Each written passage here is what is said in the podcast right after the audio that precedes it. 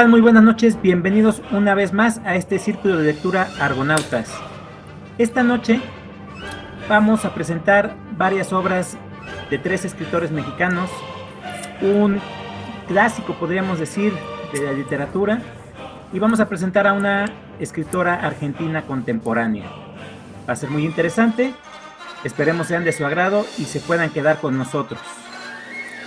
Voy a saludar a mis compañeros para que nos presenten qué es lo que van a platicar esta noche. Empezamos por el orden de aparición en cómo vamos a ir este programa manejando. Luis, muy buenas noches. Bienvenido y platícame, ¿qué nos vas a presentar? Hola, ¿qué tal compañeros? Buenas noches a todos los que nos están escuchando. En esta ocasión traigo lo que es la saga de los groenlandeses y la saga de Eric el Rojo. Vienes con todo, Luisito. Perfecto. Juanito, buenas noches. Hola, ¿qué tal? Buenas noches para todos. Yo les voy a contar un cuento de Elena Garro que se llama El Amigo. Perfecto, Juanito. Qué bueno que estés presentando ya otro, otros autores, otros panoramas. Iván, buenas noches. ¿Qué nos vas a presentar? Buenas noches a toda la gente que nos escucha, a mis amigos panelistas. Voy a presentar una obra que se llama Morirás lejos del escritor mexicano José Emilio Pacheco. Vientos huracanados. David, buenas noches.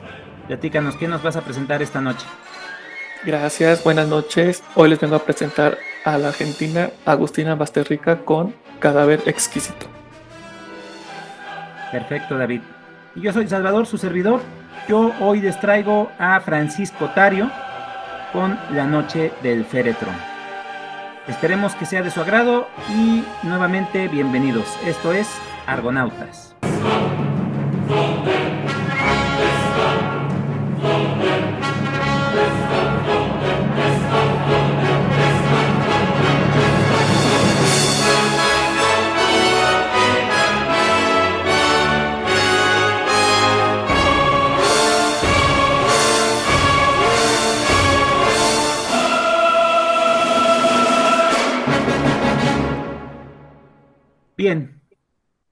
Comenzamos. Adelante, Luisito, los micrófonos son tuyos.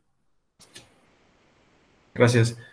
Sí, eh, comentar que este libro que voy a presentar lo, lo leí no hace mucho y quiero, quiero este, dar mi opinión de, de, estos libros que son tan, tan longevos, podemos decir, así que son los que van iniciando la literatura. En, su tiempo, este, este, libro se cree que fue escrito entre el año 1200 y 1300 y se dedujo que pues fue prácticamente llevado por en generación en generación este, de manera oral. Estamos hablando de que los hechos que se transcurren en estas sagas están en, el año 930 y, y, este, y 1020, algo así.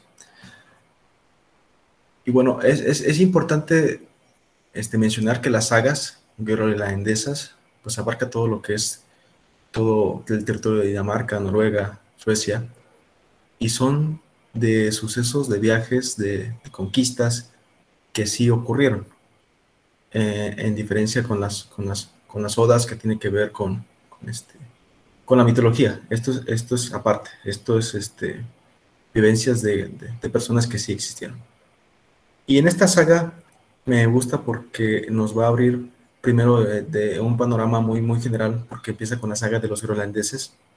Nos empieza a hablar de, de, este, de viajeros que es, por ejemplo, en ese tiempo, pues los, los groenlandeses trataban de irse este, a, a, a, explorar el oeste. Ya después de haber conquistado parte de Inglaterra, este, parte de Escocia, parte de Irlanda, ellos deciden este, ir rumbo y descubren la Islandia, ¿no? Y en, ese tiempo también la llamaban Finlandia.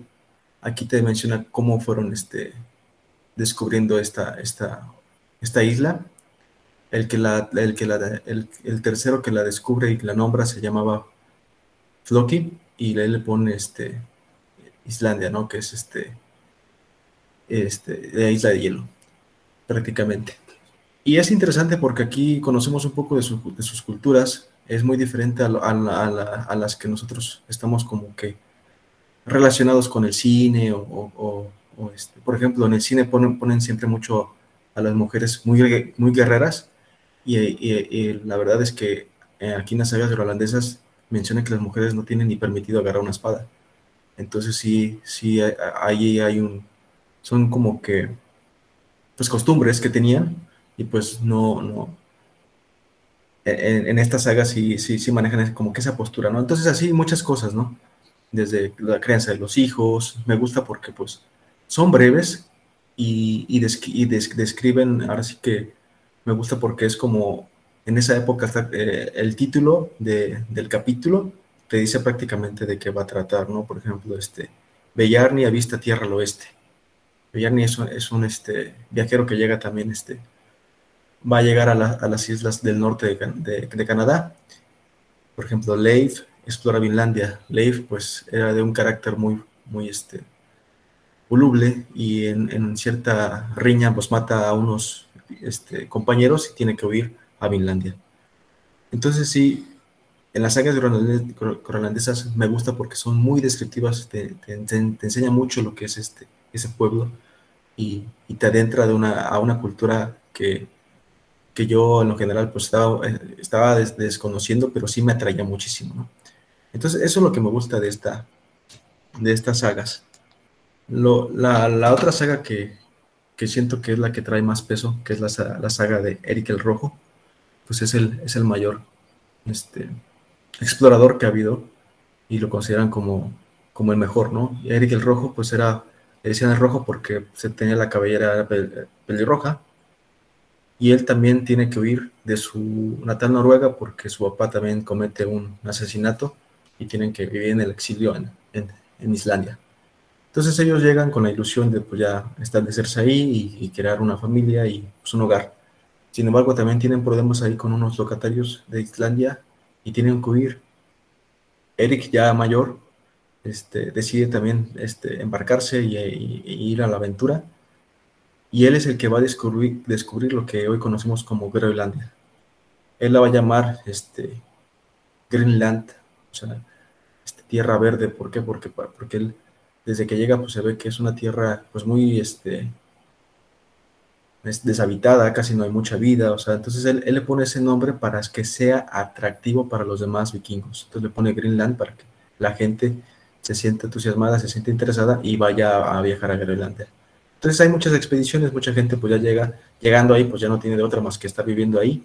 Y Eric el Rojo también, este, pues e, e, ese es, es como que la, la importancia de, ese, de este nombre tan famoso, que él es el que va a nombrar a Groenlandia y porque pues él la va a descubrir. Después también su hijo es el que, como les había comentado, va a llegar a, América. Me gusta mucho esta postura que ellos manejan de que ellos sí, sí estuvieron ahí este, antes que, Cristóbal Colón. Sin embargo, no pudieron este, establecerse porque pues tenían muchos problemas con los indios, con los nativos ahí. Y por ende se, regresaron y ya dieron, este, nunca se volvieron a interesar por, regresar a estas tierras. Y me gusta porque también te mencionan aquí lo que fue el suceso de la cristianización de Islandia con el rey Akon. Este rey Akon es, tiene una historia muy, muy, muy, muy interesante, ya que él, siendo un bebé, este, asesina a su, papá. Entonces a él hay, hay, hay, hay, otros clanes en el que pues a él lo, lo, lo desconocen como, como heredero y lo quieren matar. Entonces un clan lo va protegiendo y uno de sus mejores guerreros pues los llevan por las montañas este, en esquís. Actualmente hay una fecha en el año en el cual pues conmemoran esa, esa, esa hazaña y mucha gente se pone a esquiar este, pues, en honor a, esos guerreros que huyeron de ese clan en esquís y el niño sobrevivió y él va a ser el que va a llegar, eh, eh, llevar el control a, Noruega. Entonces sí, es un libro muy, muy, este, interesante. A los que les gusta, yo creo que pues la historia y sobre todo pues el, el, pueblo vikingo, pues sí es, es como la base, es la, las sagas irlandesas y la saga del rojo es, es, la base de ellos.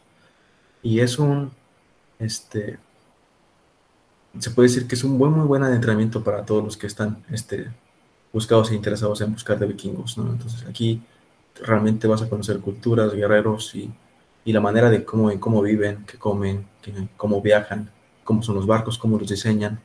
Entonces sí, también te, te, da, te, hace de otros este, viajes que hacen a, a, la Hispania. Entonces sí son, sí son, sí, sí está completo el libro y sí es muy interesante. Este, a diferencia de otros libros históricos, no, no, no se vuelve como pesado. Al contrario, los, los capítulos son breves y son muy, son muy contundentes que lo dejan a uno muy, muy satisfecho. Y pues eso, eso es lo que traigo. Perfecto, Luis. ¿Alguien quiere comentar con respecto a este libro que nos trajo? Luis, adelante, Iván. Sí, muchas gracias. Híjole, pues el, tema de los, de los nórdicos eh, siempre me ha, me ha llamado la atención. Es un, al igual que el, que los griegos, que en otra ocasión lo comenté, es un mundo completamente distinto, es, un, es adentrarse a otro tipo de, historias. Me parece que por ahí, la, entre las más famosas, y que lo comentó Luis como, como Big Wolf, que puede ser de las, de las historias más, más famosas, las historias de los Bolsungos, de Sigfrido, los héroes, ya dijo el de Eric el Rojo, en fin, hay mucho por, por conocer, por aprender de esta, de, de, de toda esta cultura, y estos precisamente son de los chismes que sí me gustan de estos chismes nórdicos históricos que, que, cuando uno los lee pareciera que, fueran completamente sacados de una ficción, ¿no? Porque no estamos tan allegados o tan acercados a, una cultura como, como, la de ellos, y cuando uno se encuentra en sus, en sus nueve mundos y la parte, eh, hoy Luis aquí nos platicó hasta de, de Flock y demás, y me hizo recordar y hacer el comercial de la, de la serie de vikingos de Netflix que está muy buena y que y, y todo ese tipo de cosas está, está bien interesante porque precisamente eh, hay una conexión por ahí luego perdida y que ya hace un buen tiempo llevé yo este, un libro que se llama Quetzalcoatl de Lucy Dufresne, donde precisamente hacen el análisis y la teoría de que México o el Quetzalcoatl que llegó a México es un, un nórdico precisamente perdido de esos que después fundaron Islandia y Groenlandia, hace un viaje a México. Entonces, de alguna manera yo me he ido acercando a, la literatura nórdica precisamente a raíz de ese libro y que me ha interesado porque digo, si uno se, mete de lleno a, los nórdicos, pasa como con los egipcios y pasa como con otras grandes culturas, civilizaciones, va uno encontrando hasta religión y cosas, muchas cosas interesantes. Y pues agradece que, hoy Luis nos haya presentado este, este, este libro. Eh, ya por ahí también me anima a leer. Tengo por ahí una una colección de, puros de mitología nórdica, muy bonita, muy interesante, que ya también en otra ocasión compartiré. Eh, llevo apenas dos libros leídos de esa, de esa pero están, están muy buenos. Gracias Luis por, por este, digamos, e, e, e, esta presentación que, a la vez puede ser como un poquito promotora, ¿no? De, otras literaturas y, de la historia nórdica. Claro. Esa, esa colección de la que mencionas es la de RBA, Iván. Eh, sí, son es, correcto, libros muy bonitos. Muy bonitos. Son libros muy bonitos. Sí, bien editados, bien este, concisos, porque son breves y este y te, dan un panorama muy, muy amplio de lo que es la, mitología nórdica, ¿no? Eh, yo también celebro bastante este tipo de, libros.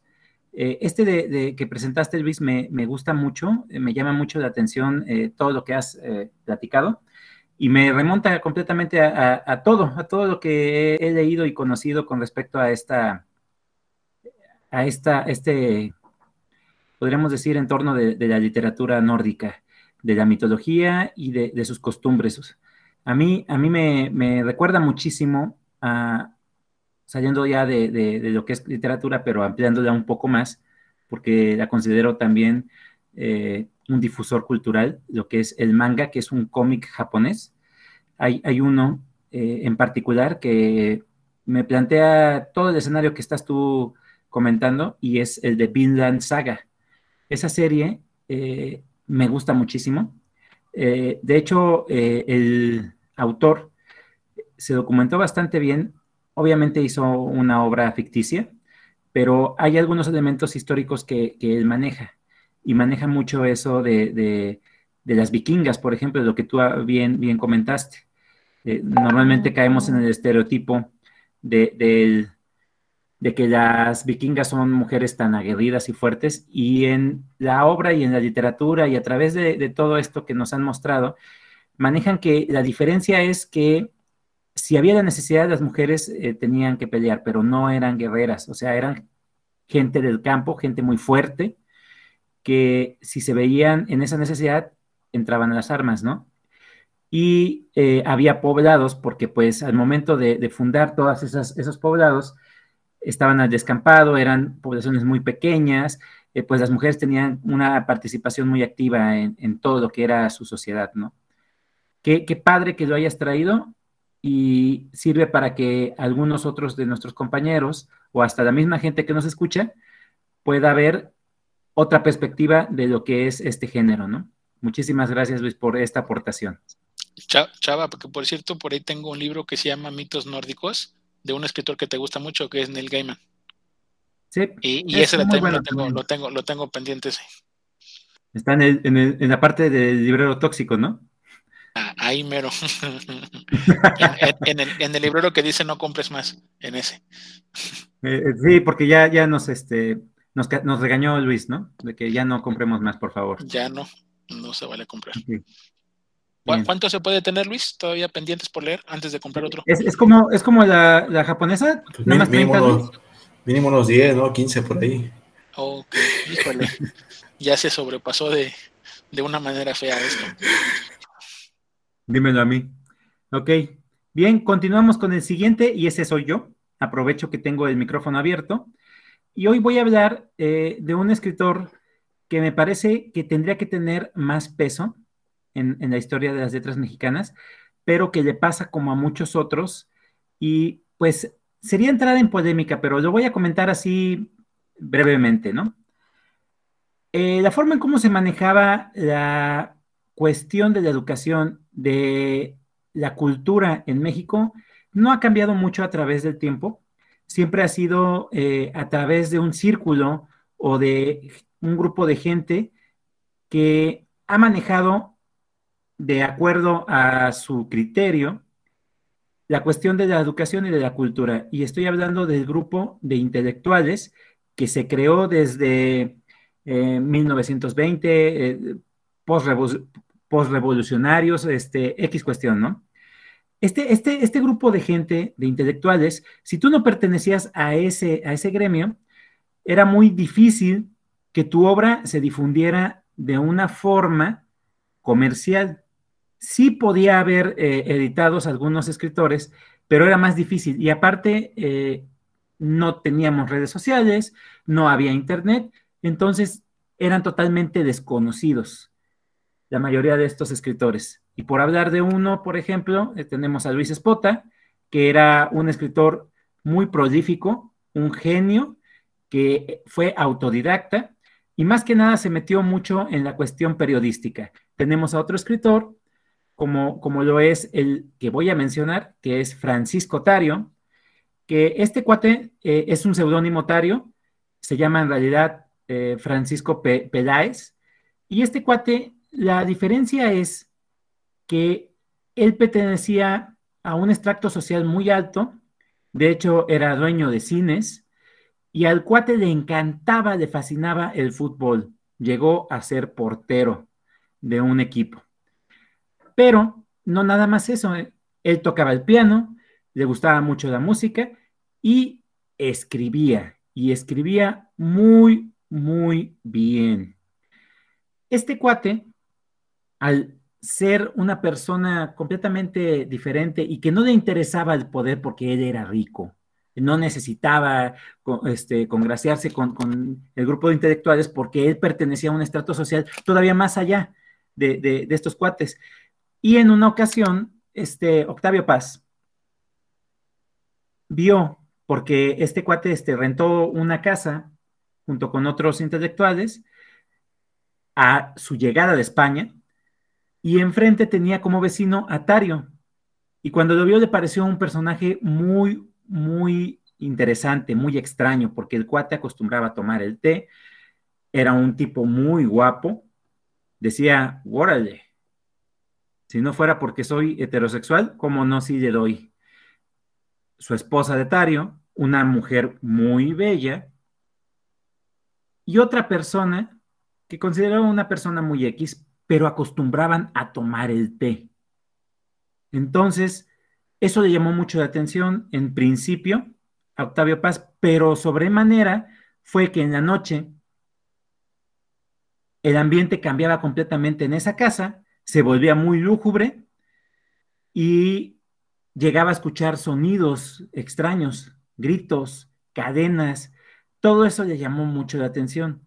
Y entonces en una ocasión se envalentona, le pregunta a Tario por qué ese tipo de ruidos en la noche, y Tario le contesta, bueno, mire, lo que pasa es que soy escritor.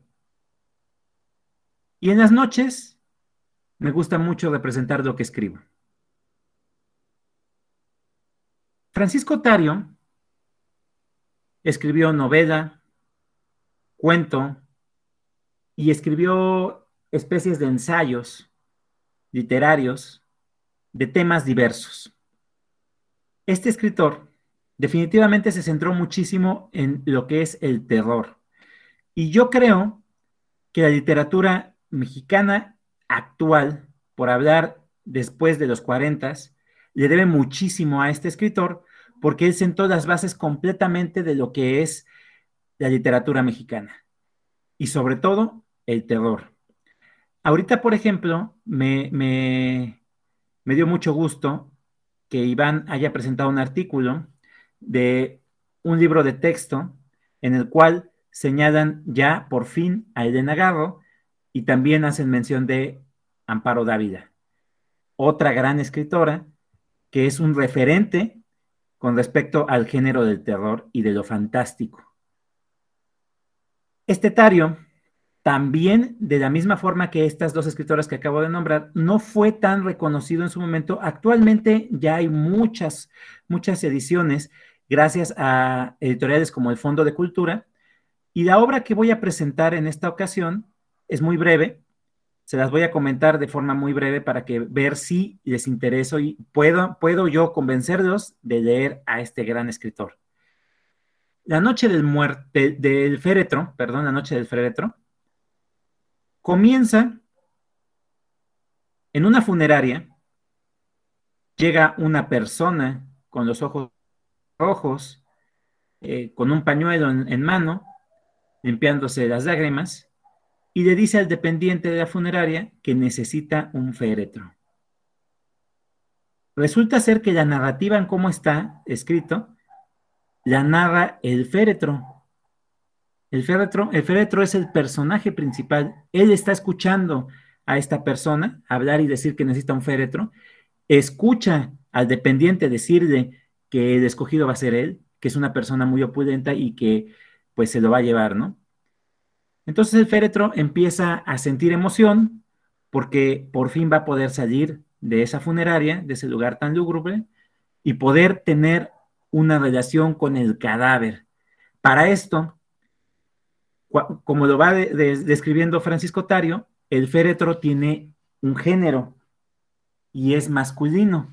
Entonces, a través del cuento, Tario te va presentando lo que es las emociones de este féretro en el momento en que lo cargan, lo depositan en un eh, vehículo con eh, tintas muy fúnebres y llega al nuevo lugar en donde va a pasar el resto de su vida y va a tener relaciones con el cadáver, que esa es la intención de todos los féretros, ese es el final, tener una especie de boda con el cadáver y unirse en forma de, de un acto sexual, me pareció muy interesante, fuera de lo común, y es uno de los precursores de aquellos relatos que tienen que ver con objetos, que, tal vez nosotros pensamos que son inanimados, pero que los escritores, al momento de utilizar su imaginación, abren esa perspectiva y ese panorama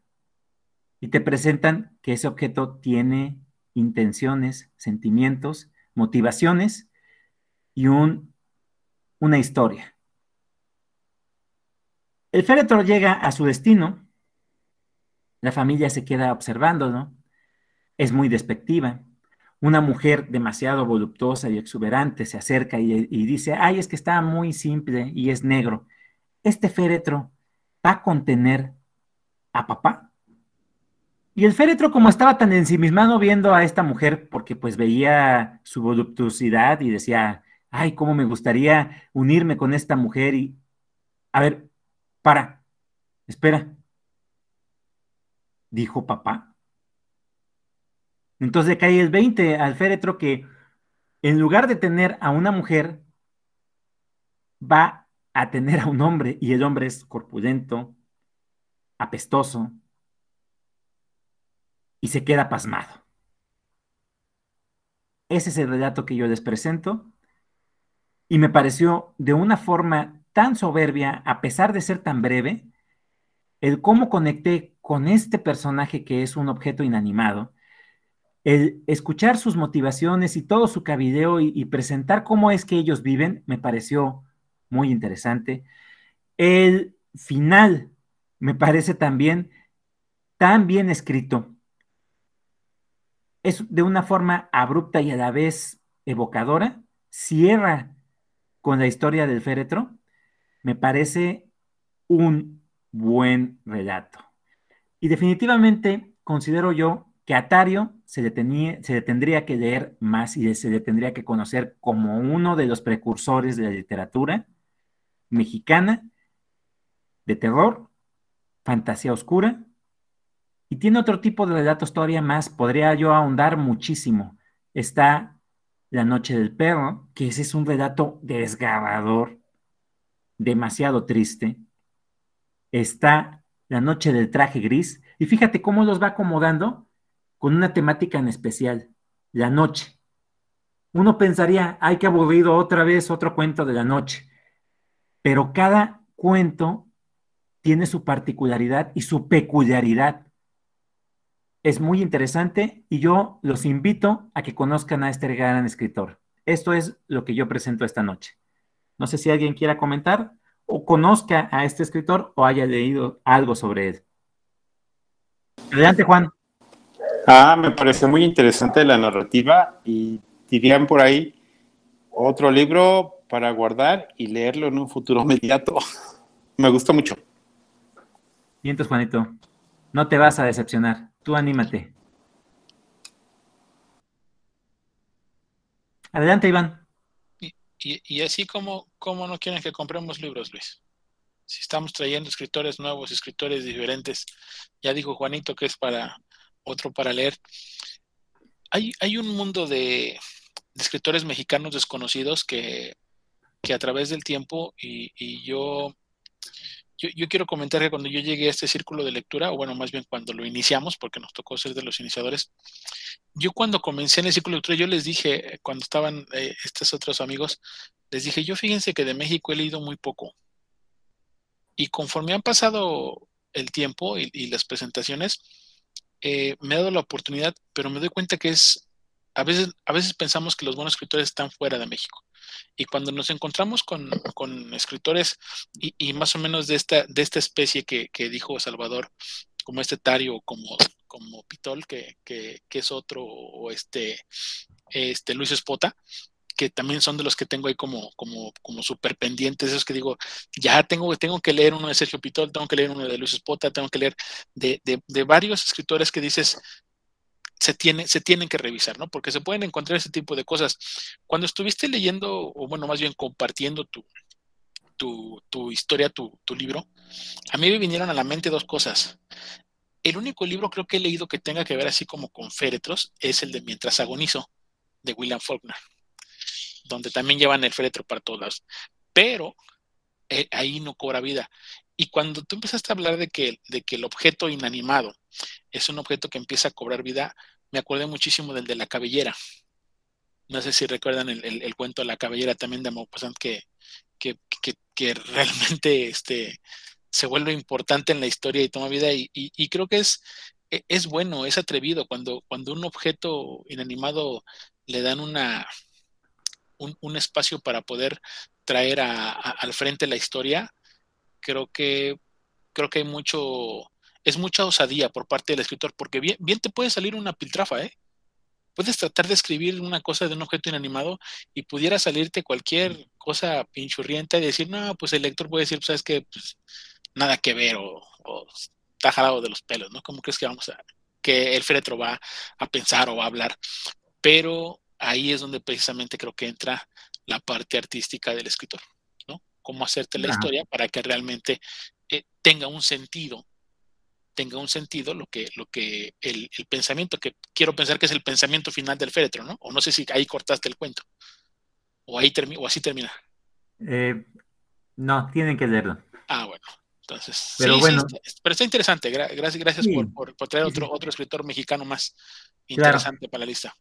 Concuerdo mucho con todo lo que dices y creo que es este definitivamente algo muy importante con respecto a la literatura. Puedes hablar de cualquier cosa, pero que sea verosímil es parte de las características que tiene que tener un buen escritor, tener ese oficio de escritor, de escritura, darle verosimilitud a tu historia que tú puedas conectar tanto con eso que se platica o eso que se comenta y ese personaje que te importe o te interese, te interese su destino.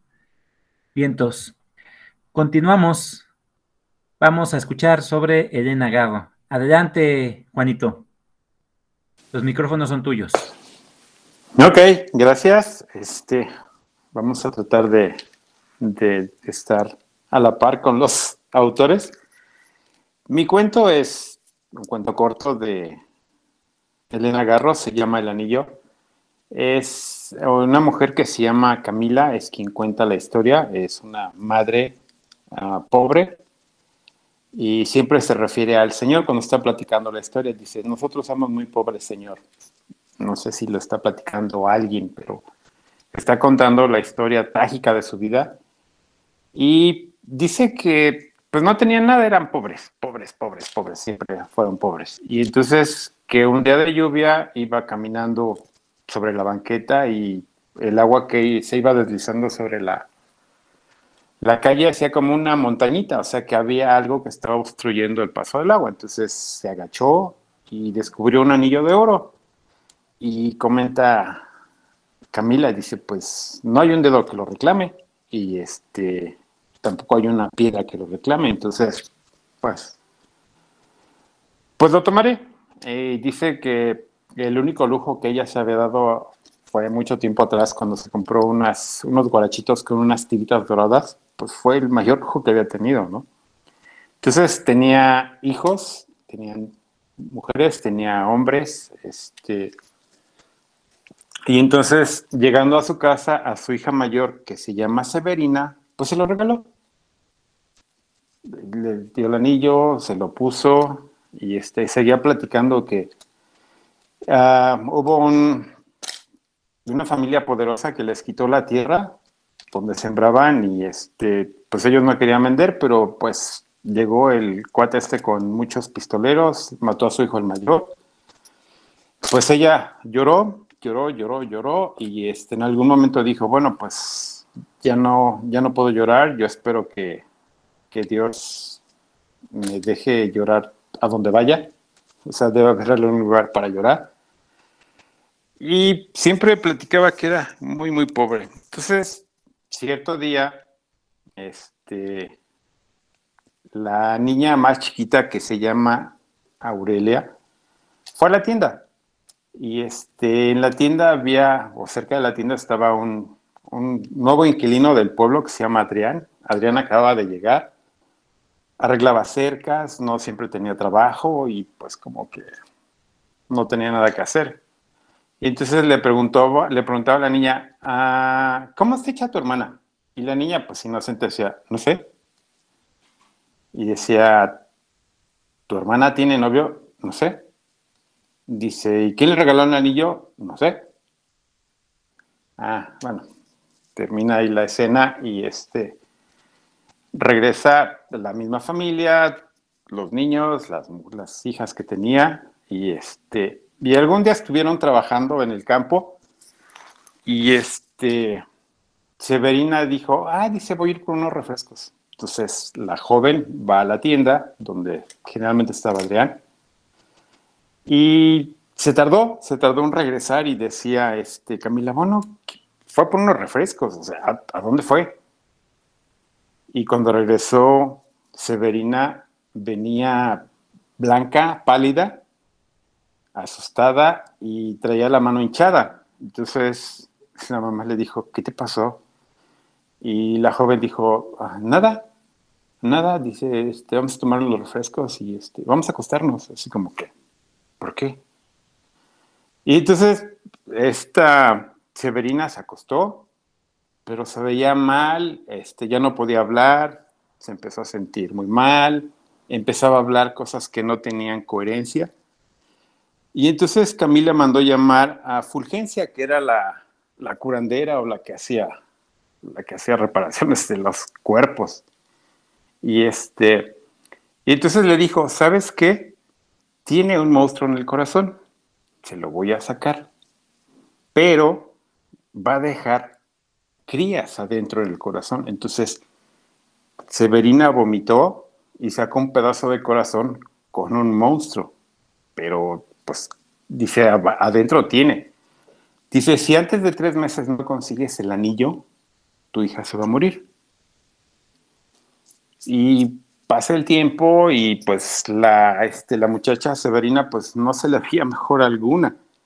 Y entonces ya Aurelia le dice, ¿quién crees que le quitó el anillo? Y Camila dijo, ¿quién se lo quitó? Y dice, pues fue Adrián. Ah, ya, ya. Entonces la mamá se va a echar la mecha a donde vivía Adrián con una tía. Entonces llegó y pues casi casi con las espadas envainadas y le dijo, oye, dale el anillo porque mi hija se va a morir. Y Adrián decía, bueno, primero reclamó a la familia que lo estaba acogiendo y la señora de la casa le dijo, no, aquí no tienes que venir a, a, gritarnos y hacer acusaciones, así es que vete. Entonces encontró a Adrián y le dijo, oye, dame el anillo para que mi hija se cure. Y Adrián dice, no, pues yo no le quité nada. Y pues no, y fue pasando el tiempo y esta Severina cada vez se ponía peor. Y este, alguna vez alguien le dijo que Adrián, cuando le quitó el anillo, lo aplastó con una piedra y lo aventó en una barranca. Y entonces otra vez va Camila y le reclama, dime en qué barranca lo echaste y yo lo busco. Y Adrián decía, es que yo no le quité el anillo. ¿Por qué te va a decir si cualquier barranca, pues no sé. Dice, mi hija está mal. Y entonces ya casi ya los tres meses y Fulgencia pues le hizo el segundo, la segunda curación y pues volvió a salir un pedazo de su corazón con otro monstruo y le dijo, vence el plazo, si no aparece este, el anillo, tu hija se va a morir. Y entonces va y le vuelve a reclamar a Adrián, oye Adrián, ¿dónde está el anillo? Y dice Adrián, ah, yo no sé, dice, pero te tengo una buena noticia. Dice, me voy a casar con Inés. Y dice Camila, Inés, tu prima. Dice, sí, me voy a casar con ella el fin de semana. Que era como se vendía el plazo de los tres meses, ¿no? Y pues se regresa a su casa, este, Severina sería mal, seguía diciendo incoherencias, y el domingo empiezan a sonar las campanas de, del pueblo.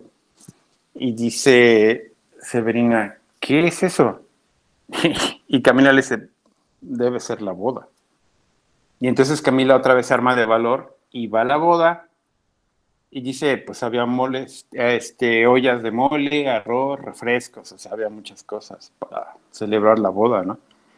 Y entonces va y le reclama a Adrián que dónde está el anillo porque su hija se va a morir. Severina, dice, se va a morir. Y Adrián la veía, se estaban viendo a los ojos y los dos tenían la mirada pesada, ¿no? Y entonces Adrián iba caminando hacia atrás y ella hacia adelante, ¿no? Lo iba acorralando. Y en algún instante, pues ya estaban afuera de la casa y entonces Adrián sale corriendo para la casa de Camila. Y Camila se dio cuenta que él tenía la intención de matarla. Y entonces, pues trató de alcanzarlo. Cuando llegó a la casa, Adrián ya había salido de la casa, ya la había matado. Y entonces Camila lo mata a él. porque él salió con la camisa ensangrentada y todo. Entonces, ella, Camila, mata a Adrián. Adrián mató a su hija. Entonces la policía la, agarra y este, le dicen, pues acabas de matar a una persona, este, pues vas a ir a la cárcel, no vas a salir nunca y este, firma tu declaración. Y decía Camila, es que ni siquiera vas a firmar. Y entonces, en algún momento, pues ya el cadáver de, de Adrián le quitan la ropa y este, le quitan la camisa que estaba llena de sangre y se la dan a Inés, a la viuda. Y cuando Inés recibe la camisa, donde dice, dice la escritora que donde debería ir su corazón de él, tenía un grabado en oro, una especie como de serpiente, y decía, Adrián y Severina, gloriosos. Y ahí termina el cuento. Perfecto, Juanito. Le hiciste honor, Elena Gado. ¿Alguien quiere comentar sobre este, este relato que nos acaba de presentar Juan? A mí me encantó el cuento. Ok, fíjate que este, a mí lo que me llama mucho la atención siempre de los relatos de Elena Garro es la forma en cómo lo narra, porque es una forma totalmente diferente a la que estamos acostumbrados. Una, dos, siempre mete cuestiones de lo que es la cosmogonía o nuestra cultura en sí. Habla sobre eh, creencias, sobre las castas sociales, las condiciones en las que vivía la gente, y, eso, eso me gusta mucho, cómo lo refleja, por un lado. Por otro, esa, eh, ese manejo del elemento fantástico del, del, mal que tenía en el corazón, me parece muy bien relatado por Elena Gado y es un elemento que le da muchísima fuerza al, relato. Este, a mí me gusta mucho Elena Gado. Ese relato que tú comentas viene en, en, la compilación de cuentos de la Semana de Colores y, este, y es, es su libro más celebrado de cuentos. Ese libro que, que, que más lo que es la cosmogonía eh, mexicana que maneja más ese tipo de elementos. En todo relato ves un elemento eh, fantástico eh, que a la vez es muy interesante como lo, conjuga con lo real. Eso, eso también me gusta mucho de esta escritora. Pero bueno, qué bueno que lo hayas traído, Juanito, que te animes a leer algo diferente. Elena Garro definitivamente es una escritora fuera de lo común. Su narrativa es de otra forma totalmente distinta a la que estamos acostumbrados. Y pues yo celebro mucho que hayas traído a esta escritora. Adelante, Iván. Nada, pues simplemente comentar que parece ser que Elena Garro ya se está convirtiendo en, la más traída a este círculo de lectura. ¿eh? Ya, ya con esta es como la séptima o la octava vez que, traemos a Elena Garro en, dos temporadas. Ya se está haciendo la más, la, la más cotizada y la más codiciada. Nada más eso. Y seguirá, ¿eh? porque hay muchísimo de qué hablar sobre ella y yo seguiré insistiendo en que la leamos. Seguiré presentando más a Elena Garro. Perfecto. Pues continuamos, Iván. Adelante. Bueno, pues yo voy a presentar a un escritor mexicano que sí son de esos escritores que todo el mundo te dice deberías de leerlo. Eh, son, es un escritor que se recomienda mucho en las escuelas, que se recomienda mucho eh, para la gente que anda buscando escritores mexicanos. Y yo lo puedo poner en la misma corriente en la que se pone a Juan José Arreola, este, Salvador Novo, bueno, otros escritores mexicanos, eh, Ibargüengoitia, eh, gente que es importante y que siempre se, se recomiendan sus libros. Hoy traigo una obra de, José Emilio Pacheco. José Emilio Pacheco es, es, famoso por, aunque hagas gestos, este Juanito, ahorita vas a ver. Y te la, y te la tenemos guardada para, para la, la decepción. Cuando lo vuelvas a decir, vas a ver. Eh. Esperamos que traigas otro diferente. José Emilio Pacheco es famoso por la de por la de Batallas en el Desierto que a Juan le encantó, fue un libro de cinco estrellas para él, le fascinó. Y estoy de acuerdo con él, estoy de acuerdo en todo lo que dijo de, de, cómo se desarrolla la obra y además que es pequeña y es muy, muy interesante. Eh, José Emilio Pacheco precisamente se, se luce en ese sentido que tantas veces hemos comentado, en el sentido de la, brevedad de su, de su de sus escritos en la extensión y todo lo que dice. El libro de, de Morirás Lejos, que es el que estoy comentando, es el que voy a, a, compartir hoy, es un libro que tiene y que por muchos le llaman, no sé si han escuchado ese término, el de mindful, que es como, como libros que hay que meterle como que toda la atención para que lo puedas entender y que algunos otros lo tienen con grosería, ¿no? Mindful, ya sabes cómo, cómo se la gastan los gringos en eso. Eh, pero hay, hay dos cosas. este libro, este libro a mucha gente le agrada y a otros tanto les puede dejar como un, como un medias tintas. ¿Por qué? El libro es pequeño, el libro tiene 130 páginas, me parece, 140 páginas. Y el libro va, el, título de Monedad Lejos tiene que ver que él combina dos historias y las va alternando capítulo con capítulo. Y el libro trata sobre la diáspora judía, eh, de, cómo los judíos desde sus inicios pues, han sido expulsados de su, de su territorio y prácticamente andan dispersos por todo el mundo.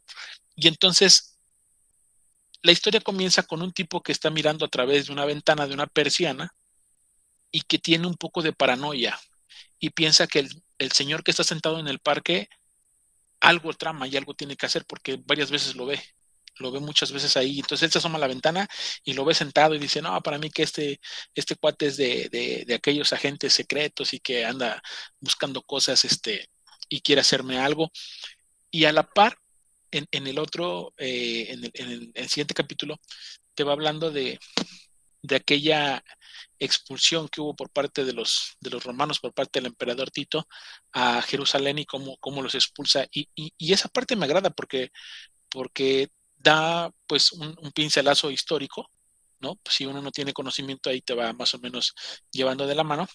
Y entonces de repente te cortan la parte histórica porque otra vez este cuate abrió la ventana por medio de la persiana y vio otra vez al señor sentado y empieza a divagar, pero sus, pero sus capítulos son muy pequeños de, ese personaje, se llama M, y, son muy pequeños. Entonces, en un principio tú no sabes de qué va el libro. Dices, o es algo detectivesco o es algo histórico, y ahí es donde empieza prácticamente a separarse los que aman a José Emilio Pacheco a los que no les gusta a José Emilio Pacheco, ¿no? Entonces, probablemente desde ahí rompe mucho el, libro. Eh, porque en, la parte, en la parte histórica, después de que tenían los romanos, después se brinca con, con Hitler y con los nazis. Otra época, otra etapa que también eh, pues fueron muy perseguidos los, los judíos y, y habla pues de, de Hitler y los campos de concentración, pero, pero no lo habla como, como un libro, ¿cómo poder explicarlo? No, no lo dice como, como un libro histórico, sino lo dice como por pequeños fragmentos o por pequeñas escenas, y de hecho sus títulos al principio tienen, tienen nombres así como romanos, en los siguientes capítulos tienen nombres como alemanes, entonces va, va de acuerdo a la, a la época. El final del libro es abierto, que obviamente no lo, no lo voy a, comentar, pero el, personaje principal es, es el, que ve todo a través de la, de la ventana, a través de la persiana, que precisamente nos da esa alegoría, pues de que empieza a ser un, un, recordatorio de todo lo que han vivido los judíos y hace como una ventana al pasado. Eh, el, libro a mí me, a mí sí me hubiera gustado más un, final cerrado, sin embargo entiendo y, y, creo empezar a conocer un poquito más ya de la, de la escritura de Pacheco, que los grandes este, críticos pues le, le alaban, ¿no? Yo no considero que sea como, como una, una obra cumbre eh, y, recordar que pues en, en, ese episodio, pues en ese, en ese episodio de la literatura imagínate, se, se, publicó a, la par cuando estaba publicando 100 años de soledad. Entonces estamos hablando de finales que fue de los 60, ¿no? Me parece que se, publicó por ahí de los 68, por ahí 69. Entonces, eh, México, ya saben el, el, problema que, que, vivía en esa época. Entonces, eh, recordar un tema judío, un tema de, de, libre expresión, un tema de no, de no, de no hacer un semitismo con ellos, eh, entender que los, que los judíos han, pues hasta el mismo México, ¿no? Hemos tenido. Tiene una. Nada más voy a comentar una parte así textual del libro que me gustó y se me hizo interesante porque hasta cierto punto lo hace como un poco ensayístico ese comentario, que dice, si no nos hagamos mensos, dice, cuando estaba la Segunda Guerra Mundial, nosotros queríamos que Hitler le ganaba a los gringos. Nosotros hubiéramos sonreído y hubiéramos echado un grito de viva a los, a los, a los, a los eh, alemanes. Dice, porque ¿quién le ha hecho algo a Estados Unidos? Nadie, dice, nadie. Dice, pero si, si Hitler le hubiera vencido a los gringos, les apuesto, dice que los mexicanos estuviéramos contentos porque en México se vivía también ese, te digo, ese sentimiento libertario, eh, estaba el tema de la revolución cubana, en fin, había muchas cosas en México en ese momento que creo que es lo que lo impulsan y encumbran un poquito como su pensamiento o su obra en este libro. No sé por qué razón este libro se dejó de, presentar en México, 20 años estuvo sin edición, hasta que lo rescató eh, Ediciones Era, que normalmente es como lo, el fuerte de era que busca muchos escritores mexicanos y de, aquella época para, para, rescatarlos. Y pues bueno, eh, es así breve mi, presentación de hoy, pero, pero sí quiero recalcar que, José Emilio Pacheco sí es un escritor de los, de los importantes de México. Probablemente no, no, no guste a todos y, no es cierto, es, broma lo que dije hace ratito de Juan. Juan eh, respetuosamente le he dicho que no, no le gusta y es válido el, el, tema del, de, de la apreciación en cuanto a su obra, que es, que es, siempre son cortas, pero para mi gusto tiene mucha información, de la cual uno como que te invita a, seguir investigando o a hacer, o a seguir este, revisando. Y, pues la gente que le, que le gustan los finales abiertos, he visto este comentarios en redes que, que les gusta muchísimo este, este libro por la forma precisamente como lo concluye, ¿no? Que ya cada lector le puede dar su, su final. Y, y por último, pues comentar que todavía traemos la, sangre caliente mexicana. ¿eh? Estamos en el último programa de septiembre y seguimos trayendo escritores mexicanos y no sé si sea casualidad o, lo pensamos así, pero seguimos trayendo al Mexican Power. Esa es toda mi participación. Perfecto, Iván. Sí, pues yo este mes presenté puro autor mexicano en ese contexto. ¿Alguien quiere eh, platicar o comentar algo sobre la obra que acaba de presentar Iván. Eh, José Emilio Pacheco definitivamente es un escritor referente. Eh, yo, la verdad es que sí disfruto mucho sus, obras, pero no lo tengo tan, tan arriba, porque algunas se me hacen muy simples o muy sencillas, y otra cuestión que, que, la verdad eh, en ocasiones no me gusta tanto, yo no soy muy afecto al periodismo, eh, del periodismo muy pocas veces y, José Emilio Pacheco sí sacaba muchísimas notas, muchísimas notas. De hecho, hay una edición en ERA dividida en tres este, volúmenes que recopila todas sus notas, todas sus notas. Eh, esa sí me gustaría tenerla para ver si se me quita ese estigma de, que no me guste tanto ese escritor por, esas cuestiones, pero sus obras narrativas sí me gustan mucho. Eh, las batallas en el desierto eh, yo lo consideré definitivamente una obra de su tiempo, eh, presentaba completamente la época y uno de los tabús que, me gustaba mucho, el amor. Eso, eso sí me, parecía muy interesante. Aparte de que es una historia muy breve, es, un libro muy, muy breve, fácil de leer. Eh, la única diferencia es que definitivamente muestra mucho la forma en cómo se hablaba en esa época. Y eso es lo que a mucha gente puede ser que no le guste.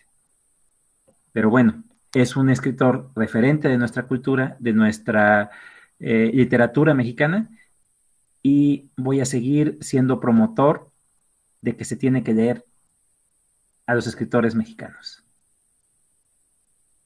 Vientos, pasamos al último de la noche. El siguiente libro que nos van a presentar tiene contenido gore explícito.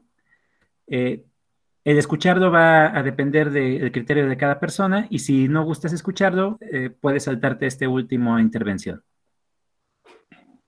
Adelante, David, preséntanos a esta escritora argentina. Ay, sí, ya. Dejando a los vikingos y a los mexicanos, ahora sí voy a cerrar con broche de oro con Cadáver Exquisito de Agustina Basterrica y por primera vez voy a cerrar, ni modo. Aviso a los que nos están oyendo. Este, yo espero que, como dura mucho, los programas ya se sabe, se supo, que ya, que ya hayan comido, que tengan el estómago vacío, porque ahora sí prepárense. Esta es una distopía. Entonces, hay un virus donde se infectan todos los animales. Todos los animales. Entonces ya no se, ya no se puede comer a los animales. Entonces está el problema de que qué vamos, qué vamos a hacer, qué vamos a comer, este, no podemos vivir así sin carne, ya sabe. Entonces el gobierno acepta que se coman humanos. Entonces, como es una distopía, te describe absolutamente todo de, bueno, como en la mayoría de las casas, en algunas de que tenemos perros, tenemos gatos. Este, el protagonista menciona que cuando él era pequeño, él veía así como que la fila de gatos, la fila de perros, porque las personas tenían que asesinar a, a todos los animales, porque como ya tenían el virus y si cualquier animal te rasguñaba, este, pues ya valiste. Entonces, o, los matamos o, o nos, nos morimos nosotros. Así. Entonces, el protagonista es Marcos Tejo. Entonces, él desde chiquito siempre trabajaba en, eso de carnes, animales, con su papá, ¿no? Pero su papá era como, era, de un puesto así como un poco alto, no tanto. Y entonces, cuando pasa todo esto, su a su papá lo meten a, a un centro psiquiátrico porque hay muy pocos y solamente se gasta mucho dinero porque pues ya, ya esas personas pues ya es como para, como para comer. Entonces al papá lo meten y fíjense, o sea, el papá está ahí porque es el único consciente de que es que vamos a comer o estamos comiendo humanos. O sea, ¿en qué momento, en qué cabeza? O sea, y por eso está en un centro psiquiátrico y, y todos lo ven como ni modo, ni modo, ya, ya la ley ya está y así, ¿no? Entonces, este Marcos es como supervisor de carnes humanas. Entonces, la, primera parte, casi y casi a la mitad del libro, es todo el proceso de, de, cómo se hace la carne, pero en vez de animales es con humanos. Es el puro proceso, no hay historia. Entonces te describe este, cómo se consigue si es... Te describe muchísimas cosas así de, golpe. Por ejemplo, de que como los niños no, no están, como que son más puros, como que es mejor carne, si es... También describen a, la carne como macho y hembra, no como hombre o mujer. Entonces, si el, si el macho o la hembra vienen de otro país, si es raza negra, este, y, no es que, nosotros estamos así vacunados desde bebés y así, entonces pues ya con, ya, ya con tantito de eso, pues como que la carne se va haciendo pues más fea, sabe, sabe como que más rara, más artificial. Entonces al principio la carne se consumía nada más como que a los ricos. Entonces pues hasta ellos tenían sus exigencias. No, yo nada más quiero carne de esta. Y, y, así como, como la droga o como animales exóticos, este, hay algunos que se dedican a conseguir ciertas personas, ciertas carnes. Te describe el, proceso de, de, rebanar la carne, de cómo, de cómo le quitan los vellos, de cómo, este, de cómo, cómo este Marcos trabaja en, en, un, en, una empresa, en, en, una granja, así, ya saben cómo. Este, así como, como, la, como los, bueno, las personas que se van a comer están como al revés colgadas, este, algunas embarazadas, cómo los tienen en, jaulas, cómo les, cortan, cómo, cómo les cortan las extremidades, así como, como el pollo, crudo, así como las personas así, así, pum, así muy, muy sacados de la pena. Te, te describen de vez en cuando, así como que esta persona hace esto, esto y esto y esto, y luego esta persona, así, pero la mitad del libro. Y yo así como, ay, bueno, y esto va a ser importante porque ya, ya, ya, ya me estoy confundiendo este, así como hay muchos, muchos nombres, ahí no sé. Este, también así de que persona, bueno, personas partidas a la mitad, cómo le sacan todos los órganos y que así como que en este topper, digamos, en este topper van los ojos y que aquí el hígado, que aquí el corazón, que aquí así todo, así como los animales. Entonces, pues obviamente al principio, pues más los vegetarianos, pues como que no querían y se hizo este, los Juegos del Hambre mundial, hagan de cuenta. Este, e, este Marcos tiene, bueno, está, está, está como divorciado, este, porque la, la mujer no, pues, pues sí, aparte de que no puede tener hijos, pues hay problemas familiares. Y este Marcos tiene una hermana. E, en, en, algún momento que va a su casa, llega y la hermana sale, sale con paraguas. Y, y así como, ¿no? Pues al principio, pues, pues ¿cómo, no? Pues no está lloviendo o, o, no, o no, hace sol así. Y, y también menciona de que aunque sea la caca de pájaro, ya te infectaste. Entonces así de que corre y corre y así. Y yo dije, ah, pues eso está bien. Entonces cuando comen con sus, con sus sobrinos, niña, niño, los niños también bien, bien sádicos, este, el niño le dice a Marcos, yo creo que tú sabes así, así, así, así, así. Pero como Marcos sí trabaja en esto, este, pues, pues él le responde, ah, sí, pues yo creo que, que, que, tú no sabes también porque tienes sobrepeso y porque tienes y esto y esto y esto y esto. Y, y, ese es, y ese es como el juego de cadáver exquisito, por eso así se llama el libro. Este, pero así los niños vienen de que, ay, tío, yo creo que tú y no sé qué, no sé qué. Pero la, pero la hermana como que tienen comunicación por el padre que está en el centro psiquiátrico y porque la hermana como que le insinúa con indirecta de que quiere cabezas. ¿no?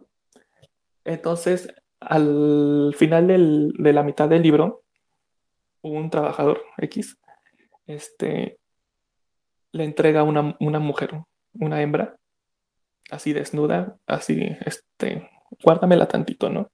Y así como, como si fuera, yo me imagino, ¿no? como una vaca. Y, y ya la, la lleva como a la cochera de al lado, así desnuda, con jaula, este, y, y, y, que ahí tiene su cubeta para, para ir al baño. Pero ya, ya para ese entonces ya, ya es así, macho, hembra, los, los tienen que limpiar cuando van del baño, los tienen que lavar este, y, y, así en cualquier momento, ¡pum!, rebanadas, ¿no? Entonces, como que a Marcos le da así como que la, la tristeza y, y como que va con la, con, la, con la mujer y de allá no puedo decir nada.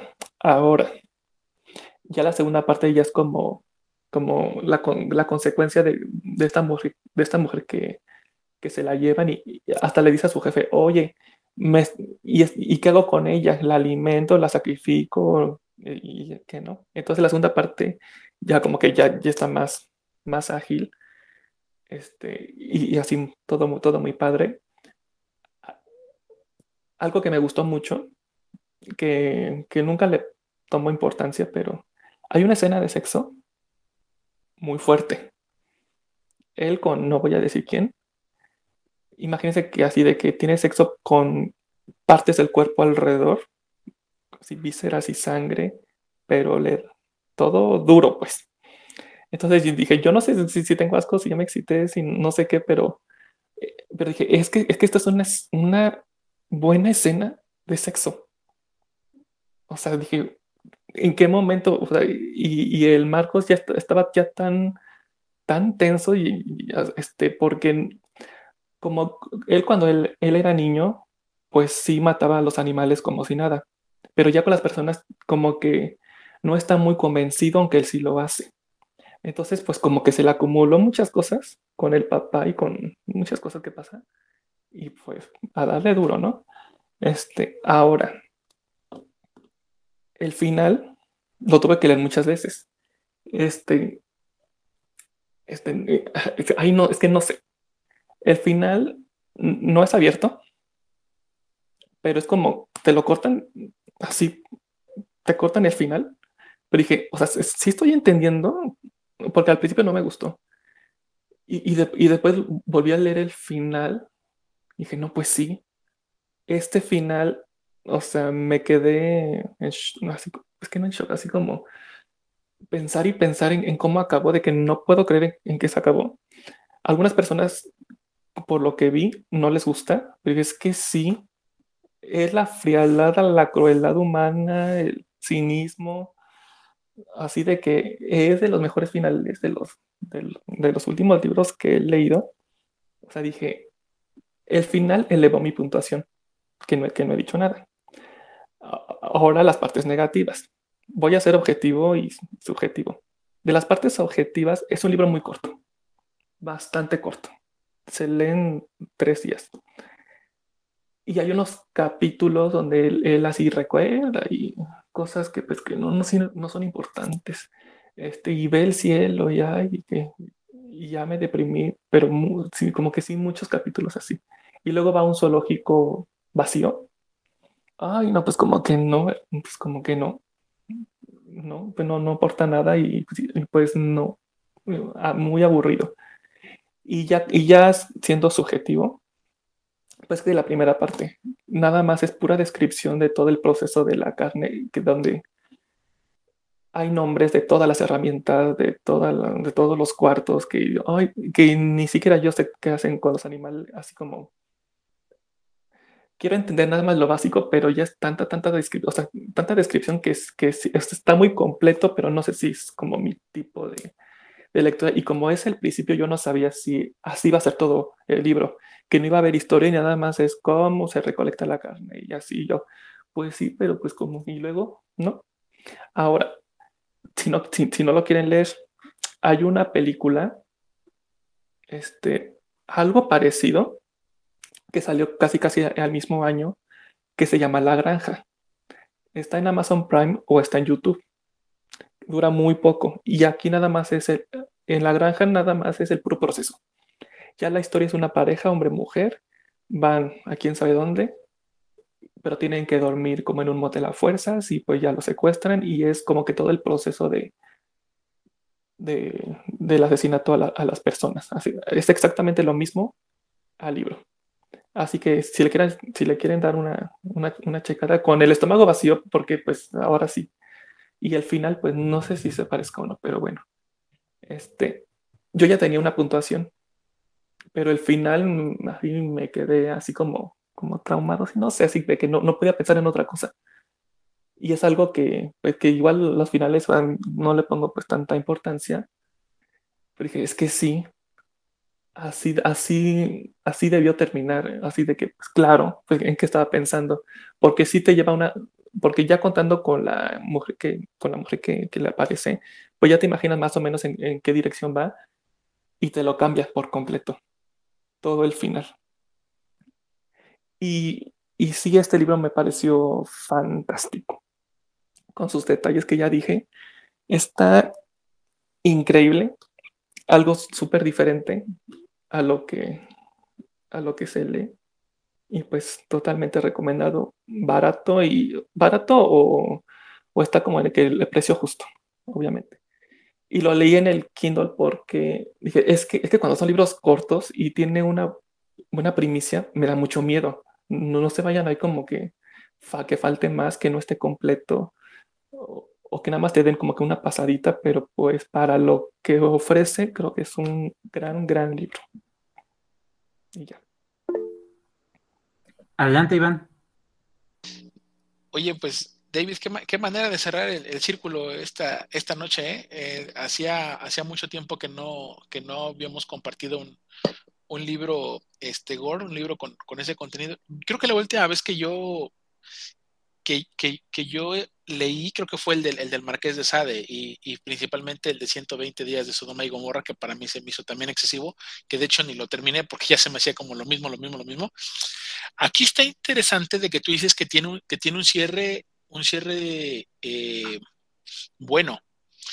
Eh, eh, el tema de los libros distópicos, creo que siempre tienen como, como un punto de, flexión donde debe de ser algo algo brutal, algo, algo, algo que realmente nos, nos, nos, coloque en la mente. El del 84, el de Fahrenheit, el, de, el, mismo de Aldous Huxley, el de El de El Mundo Feliz. A mucha gente no, no le late ese tema de, que le dan toques a los bebés y, y, esas formas como, como empiezan a, a, hacer las separaciones. E, este completamente es, es distinto, creo que no, no, no, he leído algo, algo similar. Aquí la, la pregunta sería eh, para ti, David, ¿cómo, ¿cómo, ¿cómo llegas a este libro? Ya ahorita nos hiciste alguna, alguna referencia, ¿no? De, que lo leíste en, digital y eso, pero, pero ¿este libro fue recomendado o, simplemente lo viste y sabías del contenido o, hasta que lo leíste te fuiste dando cuenta que dijiste, ah, caray, esto está medio, medio locochón? Yo ya había visto, creo que hace dos años, este, y por lo y por que sabía de qué se trataba, ya lo quería leer, pero yo lo quería tener en físico. Y bueno, aquí en nuestro estado no se consigue, lo tienes que pedir. Pero luego, así como en el paso del tiempo, como que se me fueron quitando, quitando las ganas, pero nunca del, nunca del, del, renglón. Dije, algún día, pero ahorita como que no es el momento. Pero por, porque ya me pasado de que libros cortos, con, con una buena primicia, como que, uy, como que aguas. Mejor léelo en digital porque si no te gusta, este, ¿qué vas a hacer, no? Y ya que este, bueno, con Amigo Imaginario otra vez, de que, ya, eh, de que quería algo, algo, rápido, algo que me atrapara, y fue de que conseguí tres libros de Kindle así ya en super oferta, de que este es mi momento. Este, y dije, es que ya, ya de una vez, primero voy a leer otro muy controversial de pedofilia y ahora de canibalismo. Entonces dije, es que si quería algo totalmente diferente y este es totalmente mi, gusto. A mí las distopias me encantan. yo ya sabía de, esta historia, pero, pero, ahora sí que por el, tamaño importa, ni modo. Entonces dije, ahorita, ahorita es el momento. Porque como, como no quiero leerme a, este, como, como mis pendientes tienen más de 700, 900 páginas, quería algo corto. Entonces dije, es el momento. Y yo creo que, que nos pasa a todos de que de que ahora, ahora sí, ahora sí quiero ya leer este, o este pendiente, o ahora sí ya quiero comprar este, y así pasó muy, muy natural.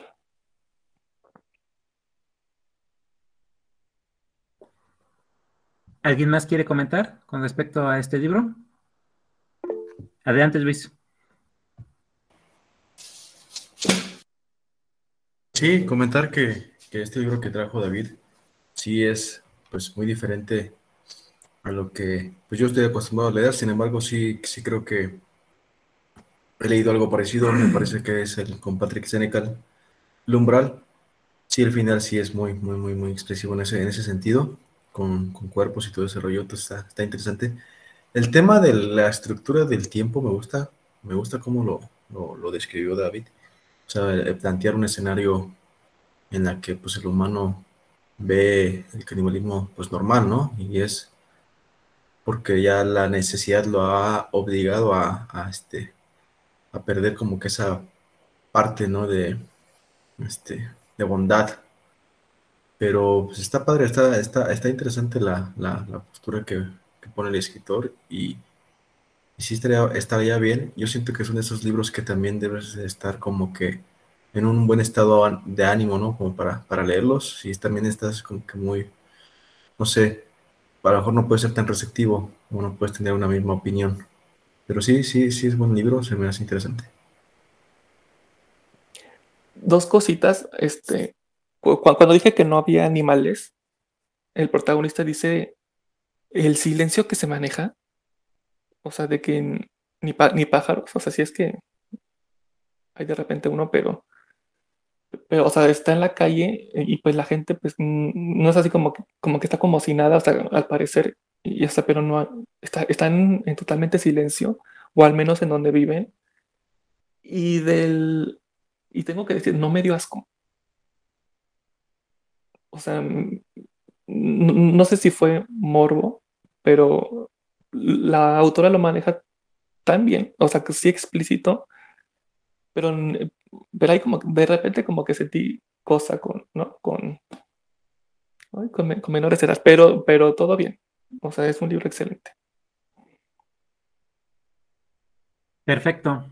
Eh, yo sí conozco a esta escritora, la verdad es que se me olvida mucho su nombre. La confundía yo con unas letras y la verdad no. Agustina era lo único que se me quedaba. Eh, había hace, si no recuerdo mal, hace como cinco o seis años, un amigo mío me presentó una vez, argentino, un libro muy, muy, muy extraño. Era de color rojo con unos este, eh, dibujos de una, de una niña y se llamaba Matar a la niña y era de esta escritora. Cuando lo, empecé a leer, me pareció muy interesante, me llamó mucho la atención. Se me hacía como una fantasía oscura, pero muy cruel. Eh, eh, hacía alusión muchísimo a, Alicia en el País de las Maravillas y entonces este, me llamó mucho la atención. Le pedí a este amigo que si llegaba a alguna ocasión a, encontrar otro, otro ejemplar, porque da la casualidad de que nada más está editado por una editorial que se llama... Ay, no me acuerdo. Algo con letras. Algo con letras. Eh, la estoy confundiendo con Suma de Letras, pero no, porque Suma de Letras este, es actual, la, editorial, y también ya, ya fue. Este, pero bueno, me llamó la atención. Cuando vi este libro, la verdad es que yo lo dejé pasar porque estaba muy caro, costaba 300 pesos y es una cosita así. Entonces dije, no manches, 300 pesos, editado por Alfaguara. Eh, no me gustó la portada, la portada se me hacía muy mala. Es el perfil de una mujer con la mitad de una cara, eh, de una, de una, este, ajá, esa. Se me hacía muy, muy X la portada. Y, estaba en, tonos rojos, me parece. No recuerdo bien ya, creo que sí. Pero estaba muy caro, la neta estaba muy caro y dije, no, hombre, después, cuando haya lana, y pues ese después ya pasó, ¿no? Pero ahorita que lo comentas sí se me hace muy interesante. A mí, eh, yo sí he leído mucho de este tipo de temáticas, eh, como he leído muchos escritores europeos de los Países Bajos, por hablar, por ejemplo, de este, ay, de Laszlo Krasnahorkai, que es de, Hungría, habla mucho de la pobredumbre humana, de la, de la, eh, cuando la, humanidad pierde su, su misma, la misma palabra de humanidad eh, habla muchísimo sobre la pobredumbre humana. Hay autores japoneses que hablan muchísimo sobre el canibalismo y sobre cómo es perder esa decencia y esa sensibilidad y, volverte una persona tan cruel y, e inhumana. Eh, hay un autor que me gusta mucho, que es un escritor eh, irlandés, me parece, y es, el, formato es en, en cómic, que se llama Garth Ennis, y escribe una, un cómic bastante famoso y muy conocido que se llama este, Preacher, el predicador. Y de hecho hay una serie del predicador, no recuerdo si también está en Amazon, y hay un personaje que es una especie de, de, de cacique y es dueño de una procesadora de carne y la temática va de que la carne para él es X. Tanto el ser humano es carne, como todos los seres vivos son carne, y, hay, hay, partes que son muy crueles y muy tristes. Él pierde a su familia, y cuando pierde a su familia, la, la, muele, y muele un cadáver de un cerdo, y no encontró diferencia alguna. No supo cuál eran los cuerpos de su familia y cuál era el cuerpo del, del cerdo. Entonces pierde la cordura, pierde la decencia y pierde su humanidad. Ese tipo de historias tan fuertes, tan crueles, tan, tan gore, hasta cierto punto lo que yo siento que hacen es definitivamente mostrar la oscuridad del ser humano y eh, las distopías lo que quieren es mostrar hasta qué podemos llegar, los límites a los que podemos nosotros llegar si seguimos con ese tipo de, caminos, ¿no? Si seguimos teniéndonos como eh, los seres preferentes y que, somos únicos y, que todo gira alrededor de nosotros, porque al final de cuentas el ser humano es el único que adapta el ecosistema y el ambiente a sus propias necesidades. Al momento de decir, hay un virus que afecta a los animales y que, pues, si a ti te araña un animal, te mueres, lo primero que hace el ser humano es acabar con ello, sin pensar en las consecuencias. ¿Por qué? Porque somos prioridad como especie. Pero eso es lo que muestran las distopías. ¿Hasta qué punto podemos llegar? Y hasta qué punto podemos perder nuestra misma identidad como seres humanos. A pesar de todo, yo celebro este tipo de literatura y agradezco mucho tu intervención, David, porque me recordaste a esta autora que ya tenía yo bastante perdida y que pues sí se le puede dar una oportunidad. Tal vez eh, ahora sí me anime, a pesar de que sigue estando muy caro ese mendigo libro. Perfecto. Pues bien, llegamos al final de este programa. Oye, yo, yo, yo sinceramente, sinceramente no le voy a este, eh, esos consejos estilo japonés de solo debes de tener 30 libros en tu casa por el zen y la chingada, no sé, no sé de dónde demonios, este, ya, ya Luisito, te estás cayendo de mi gracia, ¿eh? de maricondo no vas a estar hablando. ¿Eh? de maricondo no vas a estar hablando. También de ella, ella, ella junta junto con Luis, los dos juntos, todos juntos de una vez, fórmense me voy a poner como en este video del cuate que quiere dar cachetadas y nada más se le empiezan a acercar uno, dos, el que sigue, la policía, los hijos, los abuelos, todos, órale. Pero bueno, ok. Vamos a pasar a la ponderación de nuestras obras, que tanto les gusta a ustedes. Y comenzamos por Luis. ¿Cuántas estrellas, Luis? De prácticamente sí tengo que dar cinco estrellas a este libro, me gustó mucho, me, llevó a, otro, a otra época, a otra parte de nuestra historia de la, humanidad y, pues, por eso se, le doy cinco estrellas, ya que me gustó mucho. Perfecto, Luis. Eh, el siguiente fui yo. Eh, miren, puntuar, ok.